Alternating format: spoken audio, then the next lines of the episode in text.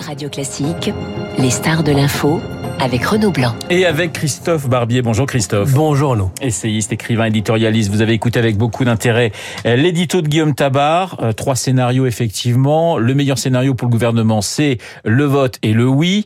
Le scénario intermédiaire, c'est le 49-3. Le pire scénario, c'est le vote et c'est le non. Très franchement, et je vais vous demander de vous mouiller, vous pariez sur quoi? Sur un vote ou sur un 49-3, Christophe? Je parie sur un vote parce que je pense que le gouvernement s'est trop avancé dans la voie. Nous n'utiliserons pas le 49-3 pour le dégainer à la dernière seconde. D'autant, et c'était transparent à travers l'édito de Guillaume, si le 49.3 est utilisé, ça relance complètement la mobilisation sociale qui est en train de se désamorcer.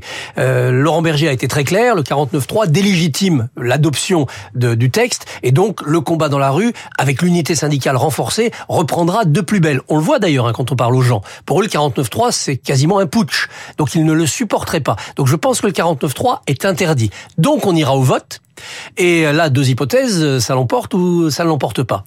À l'heure où nous parlons, les trois, quatre voix d'avance, je pense qu'elles sont confortées par quelques élus qui euh, se rendent compte qu'il y a eu de véritables avancées dans la commission mixte paritaire, notamment des élus LR qui voient que sur les carrières longues, c'est un texte à la sauce républicaine. C'est un texte à la sauce républicaine dans trois domaines la surcote accordée aux femmes qui ont eu des enfants, le CDI senior qui, même s'il n'est retenu qu'à titre expérimental, va être validé par cette loi et on verra en 2026 si ça fonctionne ou pas. Et puis surtout les carrières longues.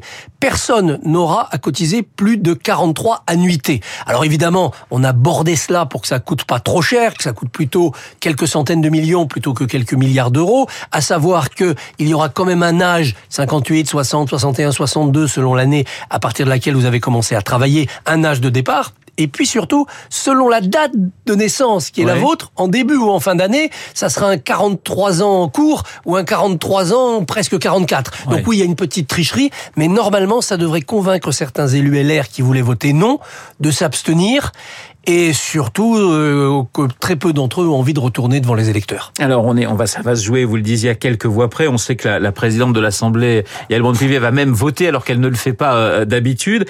Est-ce que c'est comme le titre l'opinion euh, ce matin, une sorte de kit ou double? Pour l'exécutif, ah, Christophe C'est un kit ou double au sens précis de l'expression. Soit on double, c'est-à-dire qu'il y a une deuxième année qui s'ouvre pour Elisabeth Borne d'action et qui l'emmènera jusqu'aux européennes de 2024, soit c'est quitte, c'est-à-dire qu'elle ne pourra pas rester. Si la loi est rejetée aujourd'hui... Elle joue son avenir aujourd'hui. Elle joue son avenir. Elle joue sa, sa capacité à rester Première ministre. Si la loi a été rejetée euh, de quelques voix, non seulement euh, ça serait un échec terrible pour elle, elle avait promis une majorité, elle ne pourrait plus gouverner, mais surtout, ces voix, ça ne sera pas des voix LR récalcitrantes.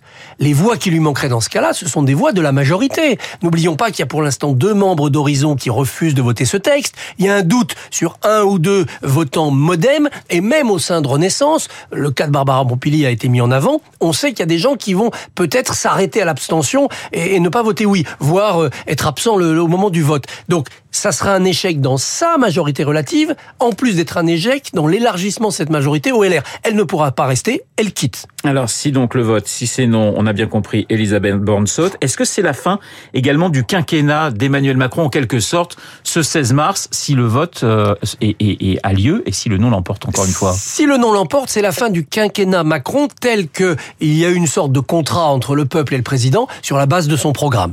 Néanmoins, le président ne va pas démissionner. Donc s'ouvrir un autre pan du quinquennat Macron après dissolution il y aura des législatives. Que donneront ces législatives? La même situation, comme le sondage qu'évoquait Guillaume le, le, le, signal, ou bien une cohabitation avec une majorité qui viendrait d'ailleurs, ou bien enfin, peut-être, un pacte de gouvernement entre la majorité présidentielle actuelle et les LR qui voulaient absolument de cette réforme des retraites et qui se voient s'aborder par une partie d'entre eux. Ça serait peut-être l'occasion, dans une crise évidemment de régime très forte, d'accoucher d'un deuxième président Macron qui serait un président en marche les républicains. Les républicains, parce qu'on dit, on parle de qui tout double pour l'exécutif, mais les républicains aussi jouent une sorte de qui tout double sur cette sur ce texte. On a vu. On a le sentiment, pardonnez-moi Christophe, mais on a le Sénat d'un côté, et puis on a la droite à l'Assemblée nationale, c'est pas tout à fait la même. C'est pas la même. Et à l'Assemblée, elle est divisée. En fait, les LR, dans ce débat sur les retraites, ont joué le troisième tour de leur présidentielle interne. On avait vu Pradier contre Ciotti contre Retailleau, victoire de Ciotti. Et là, qu'est-ce qu'on a vu? Pradier empêcher Ciotti de faire voter ce texte par les LR à l'Assemblée nationale et Retailleau en profitait pour montrer que lui, il tenait ses troupes au Sénat. C'était une espèce de revanche de Pradier et Retailleau contre Ciotti. Donc c'est ça qui va continuer bien entendu, qui continuera dans la crise, avec aussi un autre match qui s'est joué en filigrane. C'est est-ce que Laurent Vauquier est le candidat naturel des LR Est-ce que Laurent Vauquier fait voter les parlementaires LR comme il le veut? Pas du tout. Il a été muet, il a été absent, il y a eu ce mot formidable de Jean-Louis Bourlange, il est tellement aux abonnés absents qu'on se demande s'il a le téléphone. Laurent Wauquiez est aussi un des perdants de la période actuelle en donnant l'impression qu'il ne tient pas ses troupes. Si cet après-midi, on voit que des LR qui étaient contre vont vers le oui ou vers l'abstention parce que Laurent Wauquiez leur a demandé de le faire, ça changera un peu la donne. In extremis, son influence apparaîtra importante. Jusqu'à quand on peut décider d'un vote ou, d'un 49-3 Ça peut arriver jusqu'à quelques secondes au moment où on arrive dans l'Assemblée nationale. Comment ça se passe Ce matin, le Sénat va voter en premier. À 9h. Il n'y a pas de suspense. Non. La CMP est conclusive, le Sénat est une majorité de droite, il y aura un vrai vote positif pour cette réforme. Ça va achever peut-être de convaincre certains LR récalcitrants. Ça nous emmène jusqu'à la fin de la matinée. Le gouvernement peut très bien réunir un conseil des ministres à l'heure du déjeuner. Voilà, le président peut convoquer les ministres entre 12 et 14 heures pour décider de l'emploi d'un 49-3. Mais encore une fois, ça serait le 49-3 du désespoir et ça lui coûterait plus cher dans la rue que ça lui rapporterait dans les urnes. Mais s'il le fait, il a jusqu'à ce moment là Et quand euh, le débat s'ouvre à 15 heures, au lieu de discuter de ce qui a été euh, conclu hier en CMP, la première ministre demande la parole. Elle engage la responsabilité de ce gouvernement selon l'article 49.3 et on change de procédure. Christophe, c'est assez insolite dans l'histoire de la Ve République d'arriver à cette situation à quelques heures d'un vote clé, de ne pas savoir ce qu'on va faire. C'est rarissime. On a vu des gouvernements en majorité fragile ou en majorité absolue, préféraient le 49-3 parce qu'ils avaient des doutes sur leurs propres troupes. Trois exemples récents. La loi sur le travail de Macron en 2015. La loi sur le travail El Khomri, euh, Emmanuel Valls avait engagé le 49-3. Et puis encore plus récent, on l'a oublié, mais en février 2020, la réforme des retraites d'Édouard Philippe, malgré la majorité absolue pléthorique de, de En Marche, est passée par 49-3. Le CPE en 2006 est passé par 49-3. Sans concertation syndicale avant et sans promulgation après. Donc vous voyez, le 49.3, ça peut se dégainer euh, un peu in extremis. C'est toujours un aveu de faiblesse de la part d'un gouvernement, souvent un aveu de faiblesse par rapport à ses propres troupes. 49.3, si, si 49.3, Christophe, motion de censure dans la foulée. Alors le pire scénario, c'est la, motion de censure déposée par le groupe Lyot, hein, le groupe Liberté Indépendant Outre-mer et Territoire, car à ce moment-là, peut-être que le Rassemblement national et la NUPES pourraient euh, les rejoindre en quelque sorte. Oui, c'est sur une motion de censure déposée par un groupe central que tout le monde peut se retrouver, parce que pour la NUPES, voter une motion de censure rédigée par le RN et vice-versa, c'est plus compliqué. Alors, on ne compte pas les voix pareilles quand il y a une motion de censure. On ne compte que ceux qui viennent voter la motion de censure. il faut qu'ils atteignent la majorité des députés euh, existants. À l'heure actuelle, il y a 573 députés parce qu'il y a quatre sièges qui sont en, en cours d'élection partielle. Donc la majorité est à 284. Et donc on va compter les voix jusqu'à ce qu'on atteigne ce score tous les groupes de l'opposition hors LR, c'est-à-dire toute la NUPES, RN et Lyot, c'est 262.